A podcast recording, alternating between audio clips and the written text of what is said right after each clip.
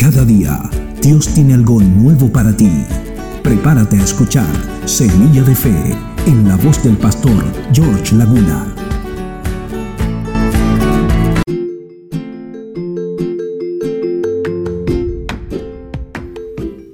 Porque Dios no es injusto para olvidar vuestra obra y el trabajo de amor que habéis mostrado hacia su nombre. Hebreos capítulo 6, verso 10. No pongas condiciones. La mayoría de nosotros somos rápidos para decir que amamos a Dios, pero a veces nuestra disposición a servirle es otra historia. Piense sinceramente si alguna vez pensó o dijo, te amo Señor, pero no me llames a hacer eso. O tal vez le sirvió pero con una actitud incorrecta. ¿Qué hace que seamos servidores renuentes? 1. Las ocupaciones. A veces nuestras agendas están tan llenas que no hay espacio para obedecer al Señor cuando nos llama a servir. Todos necesitamos tener márgenes de tiempo en nuestras vidas si queremos someternos a la voluntad de Dios. 2. El sentimiento de incompetencia. Quizás no se sienta capacitado para servir y piensa seguramente hay alguien más talentoso que yo que podría hacer ese trabajo, pero eso es solo una excusa. El Señor promete equipar a quienes llama. 3. El egoísmo.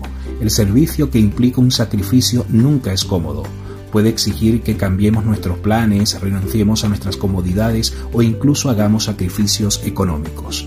4. La falta de amor. Lo que nos resulta más difícil es reconocer es que simplemente no nos importa lo suficiente. Nuestra renuencia a servir a otros se revela en una falta de amor al Señor.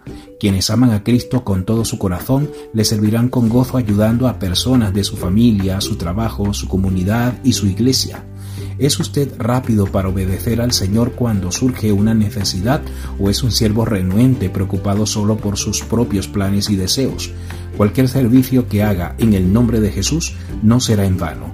Usted experimentará el gozo de dar y la seguridad de que el Señor no olvidará su sacrificio. Te invito a que oremos juntos. Señor, que las distracciones de este mundo no sean obstáculos para servirte y glorificarte.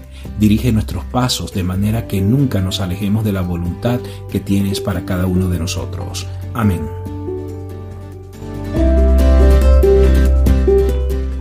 Semilla de Fe es un breve mensaje de la palabra de Dios en la voz del pastor George Laguna. La fe viene por el oír y el oír por la palabra de Dios.